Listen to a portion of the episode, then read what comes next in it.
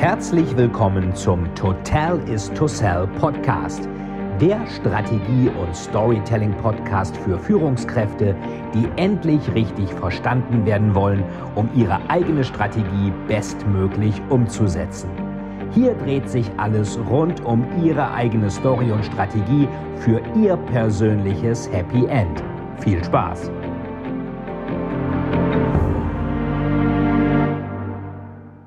Liebe Thriller-Freundinnen und Thriller-Freunde, ähm, heute nochmal wieder die Lesestunde, nochmal mit Skin, dritter Teil. Ähm, einige sagten ja, sie kennen das Buch noch gar nicht und wollen ein bisschen was darüber wissen. Es ist ja ein Standalone, wo Sophie und Frank Deckert auftauchen, die auch in den nächsten Clara Vidales Bänden ebenfalls auch nochmal vorhanden sind. Also Sophie ist ja die smarte Rechtsmedizinerin, wo man nie so richtig weiß, kommen sie und Deckert noch zusammen.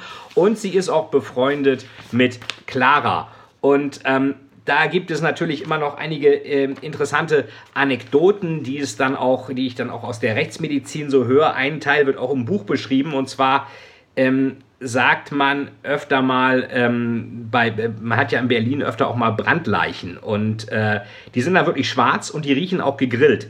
Und es gibt dann zwei Sorten von Menschen. Die einen sind die, die bei äh, die Brandleichen, die dann auf einmal ähm, Appetit auf Gegrilltes bekommen, weil die wirklich genauso riechen und andere, ähm, die können Gegrilltes dann nicht mehr sehen. Ich habe auch mal eine gesehen und gerochen, es roch wirklich wie Gegrilltes. Äh, ähm, ich, ich, grill nach wie vor, seht ihr auch bei meinen Postings mit dem Weber-Grill, aber äh, Brandleichen äh, sorgen dafür, dass viele Leute dann wirklich ähm, Gegrilltes nicht mehr essen wollen, weil sie sich eben daran erinnern.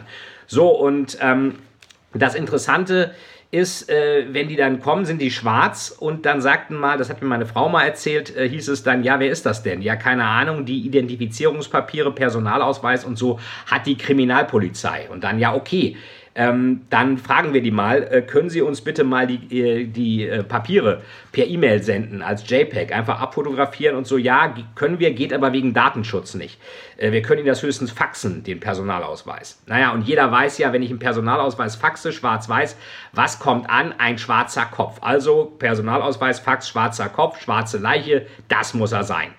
Ja, so einfach kann Identifizierung auch laufen. Ähm, wir schauen uns nochmal eine Szene an, äh, wo jetzt ähm, wir sehen, warum das ganze Buch eigentlich Skin heißt. Ähm, das äh, hat nämlich äh, ja den Grund, äh, dass Haut eine Rolle spielt. Ähm, und wir schauen uns mal eine Technik an, die in der Rechtsmedizin wirklich gemacht wird, die viele aber nicht wissen. Ich lese die einfach mal vor.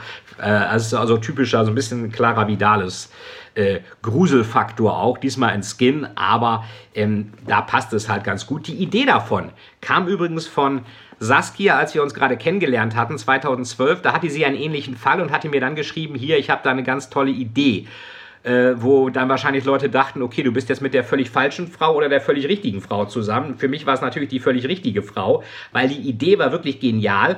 Und es war damals sogar so, dass das Lektorat bei Lübbe sagte, das können wir nicht machen, das äh, motiviert Leute zum Nachahmen. Ähm, also ich persönlich glaube nicht, dass das jemand einfach so nachahmen kann. Das wird sowieso immer gesagt, auch wenn Leute Schweigen der Lämmer und sowas lesen. Ähm, sie würden das dann nachmachen. Also das muss man erstmal einer nachmachen, was Hannibal Lecter da in, in Hannibal oder Schweigen der Lämmer macht. Das ist ja schwer nachzumachen. Und Statistisch ist es ja auch so, die meisten Morde finden im prekären Milieu statt, wo sich Leute wirklich wegen drei Schnapsflaschen prügeln und ähm, deswegen dann aufeinander losgehen. Man sagt ja immer, die Anzahl der Schnapsflaschen muss durch die Anzahl der Trinker teilbar sein, dann gibt es keine Toten. So ein Mord und Motiv, ich habe den anderen totgehauen, weil ich kein Wodka mehr von ihm bekommen habe, ist aber für einen Thriller als Plot zu banal, deswegen wird er auch von Thriller-Autoren nicht unbedingt genutzt. Aber schauen wir uns mal die Szene an, wo dann Hauptkommissar Deckard von Sophie erfährt, was er selber auch noch nicht wusste.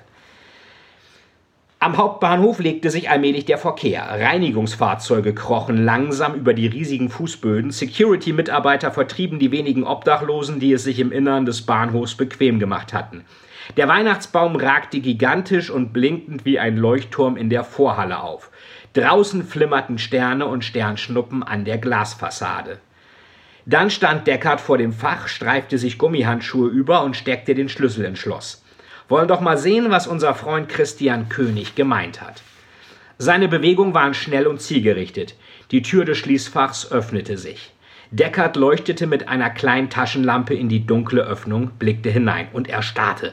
Was ist das? In dem Schließfach lag die abgezogene Haut einer menschlichen Hand.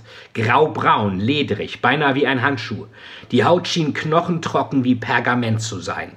Deckard schaltete sein Handy ein.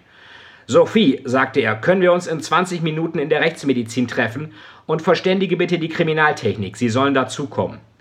Decker zog sich Handschuhe an und nahm vorsichtig die Haut aus dem Schließfach.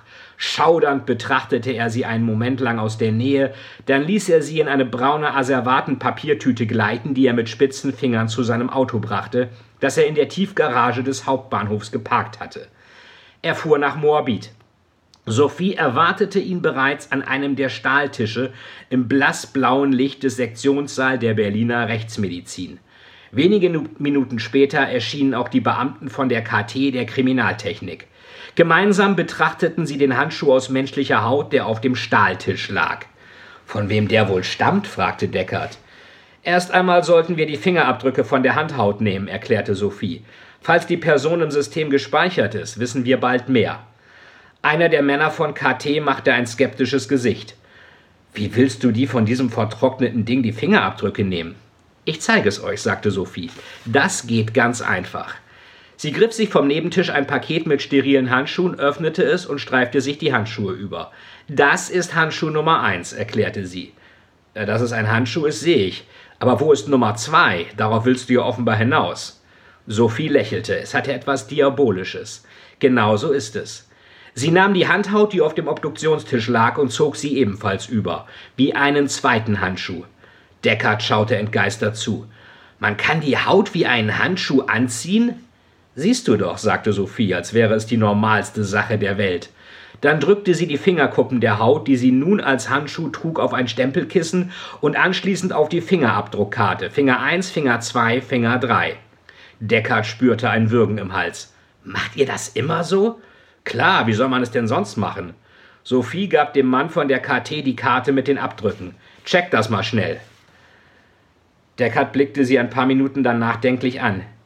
Du glaubst, der Täter hat die Haut von der Hand der Leiche abgelöst und damit Spuren hinterlassen? Wieder nickte Sophie. Eine andere Erklärung sehe ich nicht. Und das geht? Die Haut ablösen, meine ich? Ja, bei Wasserleichen ist das sogar relativ einfach. Ich habe das schon mehrere Male getan, wenn wir die Fingerabdrücke nehmen wollten. So wie eben. Das ist bei Wasserleichen aufgrund der Waschhautbildung gar nicht anders möglich. Man nimmt die Hand der Leiche, setzt das Skalpell zwischen Haut und Sehnen an und durchschneidet die Haut am Handgelenk. Dann zieht man sie von den Sehnen und von den Knochen wie einen Handschuh. Deckard blickte gequält drein, aber Sophie sprach seelenruhig weiter. Dabei fallen einem normalerweise die Fingernägel entgegen, weil sie keinen Halt mehr im Nagelbett haben. Sie blickte in Richtung der Haut. So wie hier. Deckard musste das Ganze erst ein paar Sekunden lang verarbeiten. Und das habt ihr bei der Sektion nicht erkennen können? Nein, bei Wasserleichen ist die Gewebestruktur dermaßen amorph, dass man nicht feststellen kann, ob die Haut abgezogen oder abgefault ist. Da außer uns in der Regel niemand die Haut für Fingerabdrücke abzieht, gehen wir natürlich primär davon aus, dass sie sich durch Fäulnis gelöst hat. Deckard stemmte die Hände in die Hüften und holte tief Luft. Da mittlerweile sehr gute Absauganlagen im Obduktionssaal installiert waren, war dies möglich, ohne den Geruch des Todes zu tief in die Nase zu bekommen. Und was sollte die Haut im Schließfach? fragte er dann. Da würde ich äh, Christian König fragen. Sophie zuckte die Schultern. Schließlich hat er dir den Schlüssel gegeben. Christian ist dieser Berater, der eine der Hauptfiguren ist und der jetzt in große Schwierigkeiten kommt. In diesem Moment klingelte erneut Deckards Handy. Es war Weitling von Interpol. Sitzen Sie bequem? fragte Weidling. Nein, aber ich sollte es wohl bei dem, was ich gerade gesehen habe. das ist bestimmt nichts gegen das, was Sie jetzt erfahren, sagte Weidling. An welche Faxnummer kann ich es Ihnen schicken? Ja, und wir ahnen, dass es da nochmal eine Offenbarung gibt, die nun keiner erwartet hat. Man sagt auch, Skin hätte so das überraschendste Ende von allen Clara Vidalis Bänden. Also wenn ihr nochmal reinschaut, nicht Clara Vidalis, von allen Thrillern von mir, schaut also gerne mal rein. Ich gucke nochmal, ob ich hier noch eine Anekdote habe. Ähm, da waren auch, es gibt ja ein paar Videos auch bei YouTube, ähm, wo Saskia und ich diskutieren, ob man, äh, ob äh, bei Leichen der Kiefer knirscht, ob man rohe Herzen essen kann, ob äh, Leichen bluten, könnt ihr euch auch gerne anschauen. Da verlinken wir dann auch äh, gern dazu. Und das war nochmal jetzt der dritte und letzte Teil von Skin. Wir machen dann demnächst weiter natürlich mit Blutgott. Die Livestreams mit Saskia und mir werden ebenfalls ähm, gepostet, auch hier auf YouTube, damit ihr die auch nochmal hier sehen könnt und im Podcast. Und natürlich geht es dann auch weiter mit den anderen Clara Vidalis Bänden soweit. Der nächste wird dann der Totenzeichner sein, Clara Vidalis 4 und natürlich auch immer wieder Blutgott Clara Vidalis 7, der am 1. April erscheint. Wenn euch das gefallen hat, dann like dieses Video, kommentiert es, teilt es gern, schreibt mir bei iTunes eine Kritik, was euch noch interessiert, was ihr euch noch wünscht. Ich wünsche euch alles Gute, bleibt gesund, euer Fight. Vielen, vielen Dank, dass Sie wieder bei dieser Folge mit dabei waren. Wenn Ihnen die Folge gefallen hat, würde es mich sehr freuen, wenn Sie mir eine Bewertung bei iTunes hinterlassen, damit ich sehen kann, ob Ihnen diese Folge geholfen hat und damit ich noch mehr Menschen bei ihrer Story unterstützen kann. Jetzt wünsche ich Ihnen noch einen erfolgreichen Tag und wir hören uns beim nächsten Mal. Ihr Veit Etzold.